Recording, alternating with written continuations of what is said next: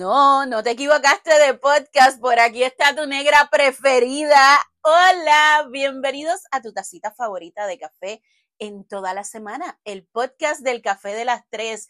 Te saluda Noemí. Qué alegría tenerte conmigo de vuelta en este glorioso lunes o cualquier día de la semana que me estés escuchando. ¿Recuerdan que les comenté que venían algunos cambios después del episodio número 100? Pues bueno, Comenzamos por quitar la musiquita de inicio, que ya algunos de ustedes me habían dicho, negra, esa musiquita como que no va contigo. Entonces, yo eh, teniendo en cuenta eso y que la mayoría de ustedes me escuchan en la mañana, y yo quiero ser esa dosis de cafeína que te impulsa a meterle con todo al día. Todavía no tengo un tema intro porque estoy trabajando en una cosita, pero me encantó esa canción porque esa canción es como que pompiaera de, de vamos a meterle y, pues nos estamos hundiendo, pero felices. Entonces, pues eso, eso es parte de los cambios que vienen. Este, comienzo por decirles que este no era el tema que yo tenía para hoy. Pero como siempre pasa en el café de las tres, yo planifico y planifico, pero al final termino haciendo lo que me da la gana y nunca tiene que ver con el plan. Mira, eh, tengo mucho que contarles el, día de hoy. Eh, he tenido varios, eh, ¿cómo se dice? Luchas internas de grabo sobre esto, no grabo sobre esto, grabo, finalmente dije, ay, para el carajo, voy a grabar y olvídate. Eh, la última la paga el diablo. y entonces, pues, pues decidí eh, desarrollar este tema tempranito hoy lunes eh, en la mañana, pero con la esperanza de que el día que me escuches sea igual de pertinente e impactante para tu vida y que pueda servir de ayuda. les cuento que el miércoles yo estuve cumpliendo años y ese día a mí me dio un ataque de pánico espantoso. O sea, pero fuerte, a nivel de llanto, a nivel de, falta de, respiración, de sudor, de escalofríos, del hormigueo en las manos, de todo, todos eh, esos síntomas que traen los ataques de pánico. Eh, si usted nunca ha tenido un ataque de pánico, pues bendecido es, ¿verdad? Porque es una cosa espantosa, de verdad. Este, hacía más, más de un año que no me pasaba. De hecho, yo creo, yo me puse a hacer cuenta y va casi, casi picando para los dos años que no me daba un ataque de pánico fuerte, fuerte como el que me dio eh, el día de mi cumpleaños. Y lo peor de todo es que lo detonó la cosa más tonta y estúpida del universo. Me da esta vergüencita contarles el papelón porque pues si usted no se siente identificado con lo que son ataques de pánico y ansiedad, pues probablemente eh, no va a entender, va a ver este podcast como una tontería y va a decir, ay, qué mujer más exagerada, y, y probablemente tenga mi, mi, eh, la bandeja de mensajes del café de las tres con gente diciendo que estoy exagerando, a riesgo de eso les voy a contar porque yo creo que hay muchas personas que me escuchan que luchan con esto todos los días. Entonces, eh, de alguna manera, yo creo que compartiendo esto, eh, yo puedo quizás ayudarlos quizás, no sé, o de alguna manera que ustedes se sientan comprendidos, ¿verdad? Eh, el día de mi cumple amaneció lloviendo. De hecho, estuvo lloviendo, yo cumplí miércoles y en Puerto Rico estuvo lloviendo, yo creo que lunes, martes, miércoles y jueves, una cosa así. Pero lloviendo torrencial, una cosa absurda. Eh, específicamente el día de mi cumpleaños, por la mañana, amaneció con sol pero luego después por la tarde, pues un aguacero arramado. Yo pasé un día espectacular, o sea, un día chulísimo. Eh, estaba feliz, yo no peleé con nadie, o sea, yo, yo estaba de chuchupán ese día. ¿Qué pasó? En la tarde, eh, mi teléfono empezó a tener problemas con la señal.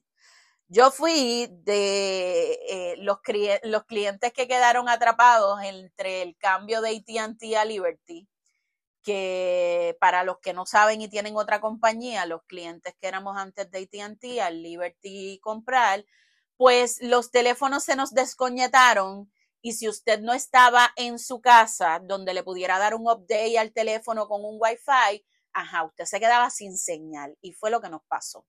Las tres líneas de la casa, la de Dylan, la de Luis y la mía, quedaron pero en el aire. ¿Qué pasa?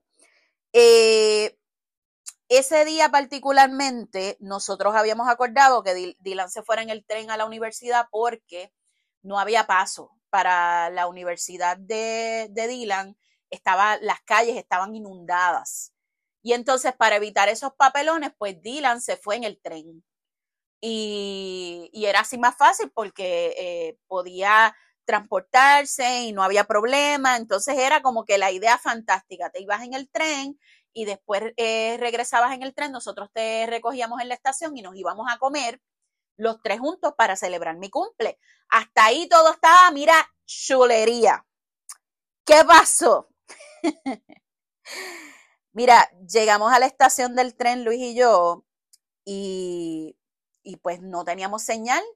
Y entonces uno se tiene que estacionar retirado de donde llega eh, pues el tren.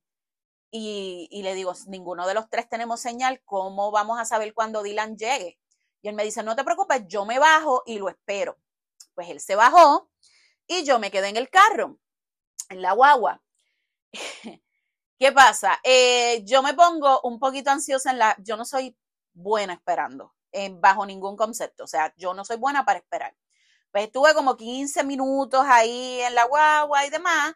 Eh, después salí, me salí de la guagua para eh, aprovechar que no estaba lloviendo y dije, voy a estirar las piernas. grave error, de verdad que grave error. Al lado, justo al lado de donde teníamos estacionado la guagua, hay una señora hablando por celular.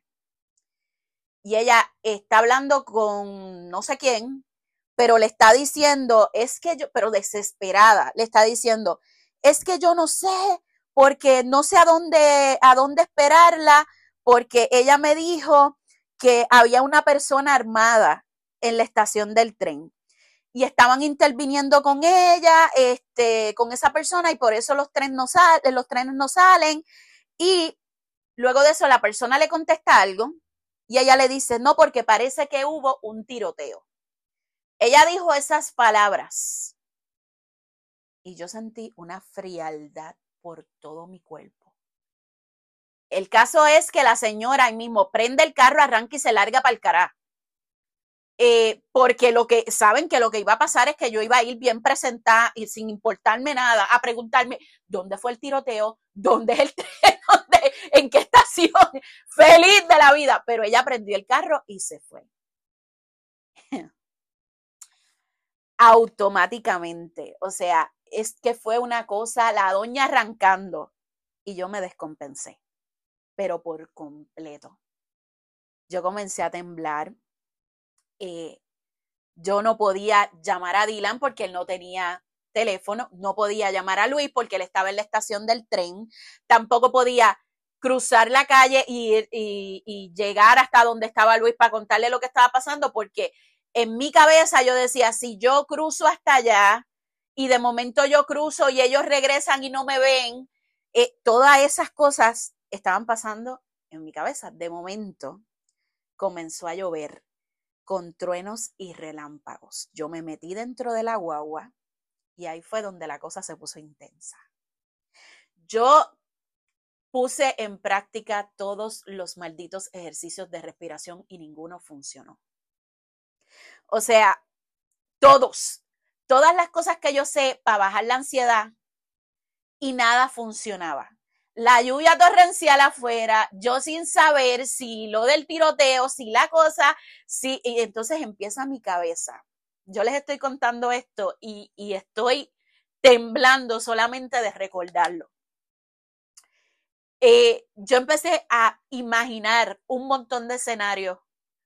Eh, un tiroteo en el tren, yo no tengo teléfono para verificar en internet si en efecto eh, eso es así.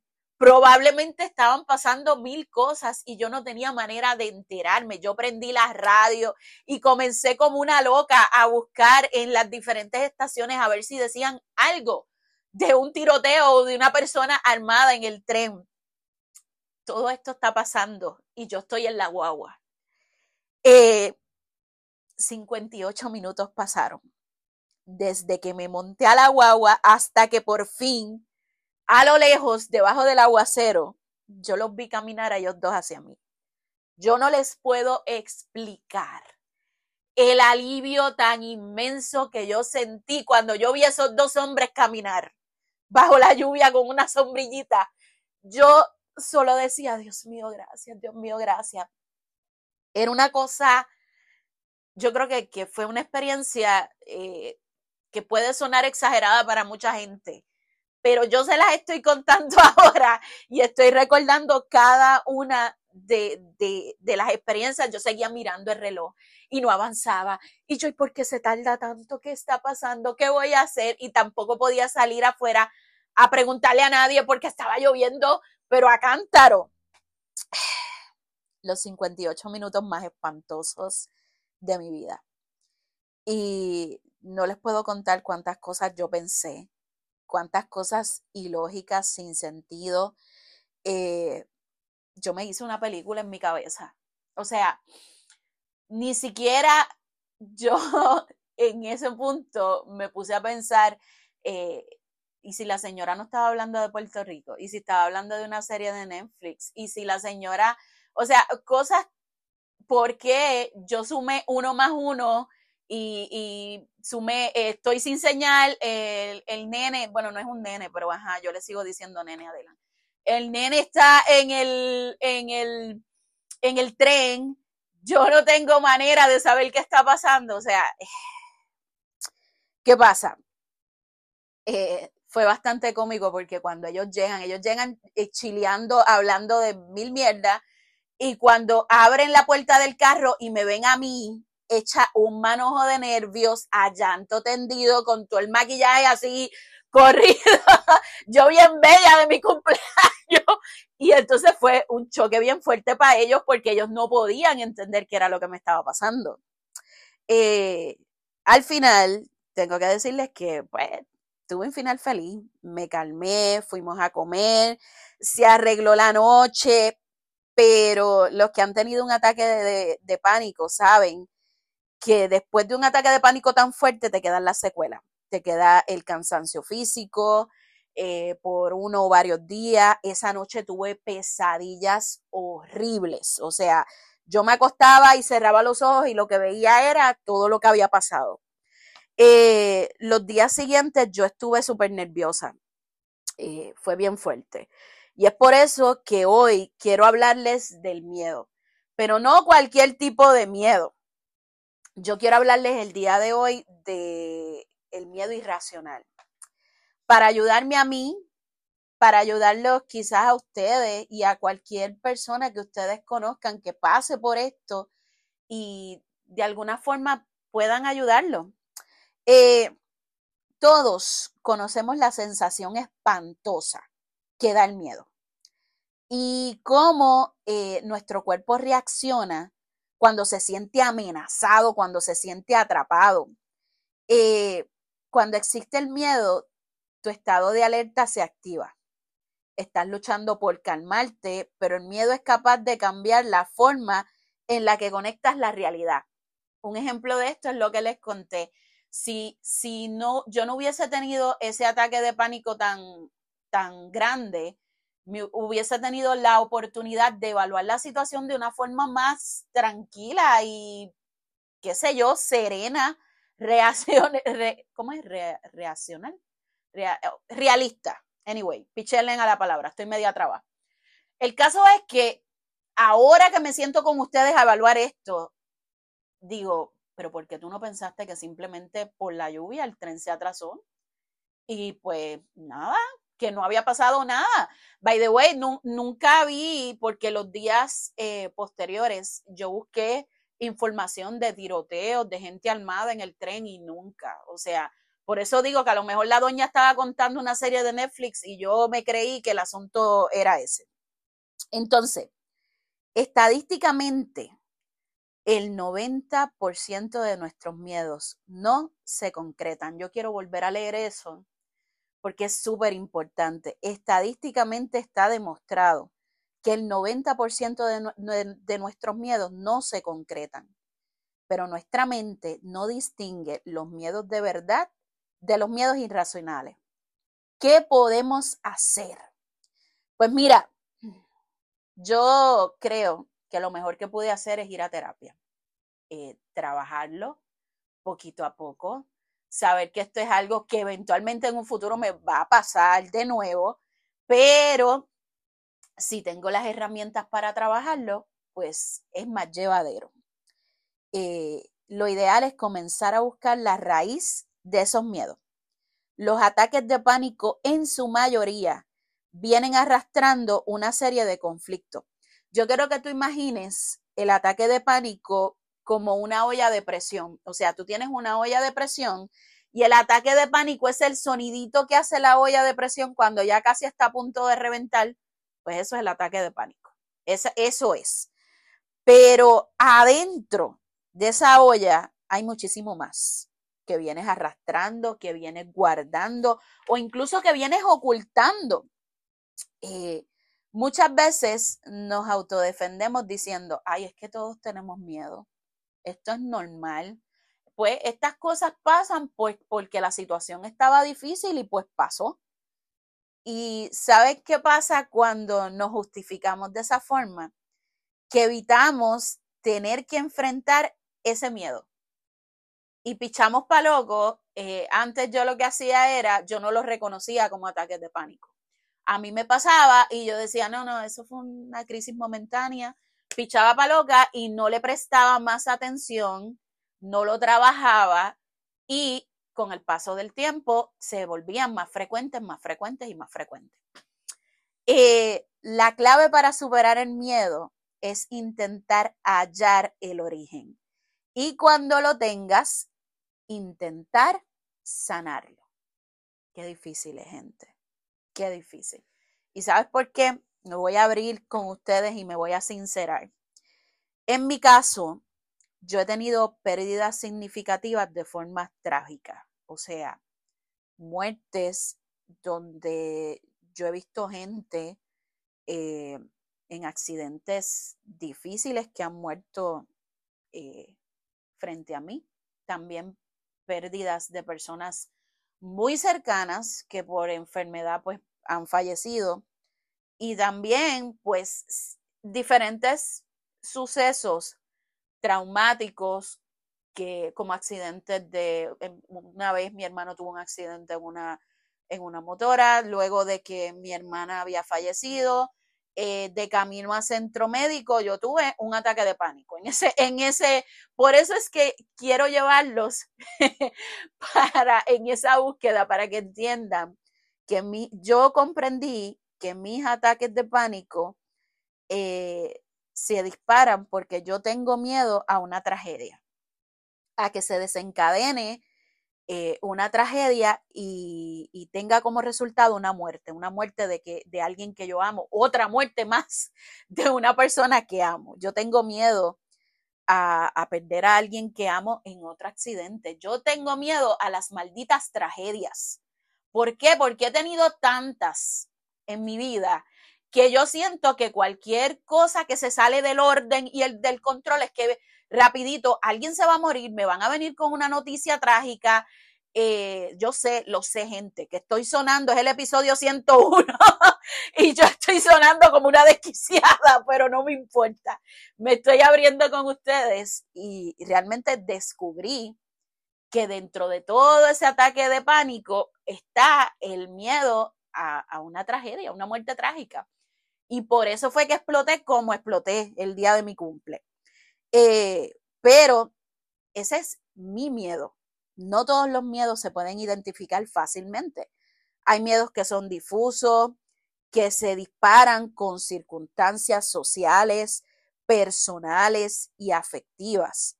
Son miedos que no se pueden describir de forma tan clara. Es difícil expresar ese miedo en palabras. Por eso, lo más que te puedo recomendar es que si tú estás sufriendo ataques de pánico y no logras identificar la raíz, busca ayuda, busca un profesional que te pueda guiar en ese proceso y que pueda ayudarte a conseguir, a, conseguir el camino que necesita. Cuando uno tiene miedo, la realidad la interpretas de otra manera. Ves la vida como algo sin solución. Nadie me entiende, eh, no saben lo horrible que es vivir así. Yo no me estoy haciendo, ustedes piensan que yo me estoy haciendo, pero yo no me estoy haciendo. Nadie te ataca, porque la verdad es que nadie te ataca. Y tú sientes que el resto de la gente eh, te juzga. Eh, eres extremista, eres dramático. Entonces, ¿cómo solucionamos esto? Pues, pues, pues, pues, ¿sabes qué? Vamos a darle rewind. Eso que llamamos felicidad consiste en conectar de forma sana con el presente, habiendo superado las heridas del pasado y mirando con ilusión al futuro. Esa frase, esa frase ha sido tan poderosa para mí. Es de la doctora Marian Rojas Estapé. Yo estuve hablando de ella en capítulos anteriores, en el de las personas vitaminas. Y esa frase eh, es la cosa más poderosa del mundo. Por eso les dije, vamos a dar rewind y vamos al inicio. Eso que llamamos felicidad consiste solamente en conectar de forma sana con el hoy, habiendo superado el ayer y las heridas del pasado. El miedo siempre estará presente en tu vida. Tú decides cómo trabajarlo. Mi consejo, y es lo que estoy poniendo en práctica esta semana, es tratar de identificar tus miedos y entender qué cosas los detonan. Indaga, identifica el origen para que no te bloquee. Cuando eres consciente de lo que ocurre contigo, puedes gestionar mejor tus emociones para trabajarlas en un futuro. Pero primero hay que superar el pasado. O sea, cariño, corazoncito, cochita linda de mamá. A veces nosotros nos esforzamos mucho, y, y me incluyo, en querer ser nuestra mejor versión, en querer tener un presente poderoso y un futuro prometedor. Y nos olvidamos del pasado, de toda la mierda que hemos vivido y que es tan perjudicial para nosotros.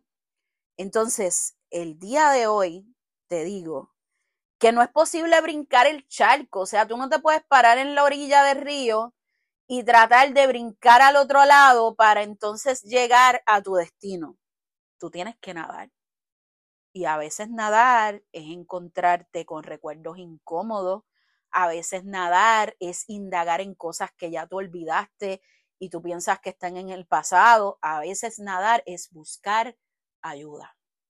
Así que yo espero que el episodio del día de hoy te haya servido como voz de alerta para buscar ayuda y para trabajar tus miedos.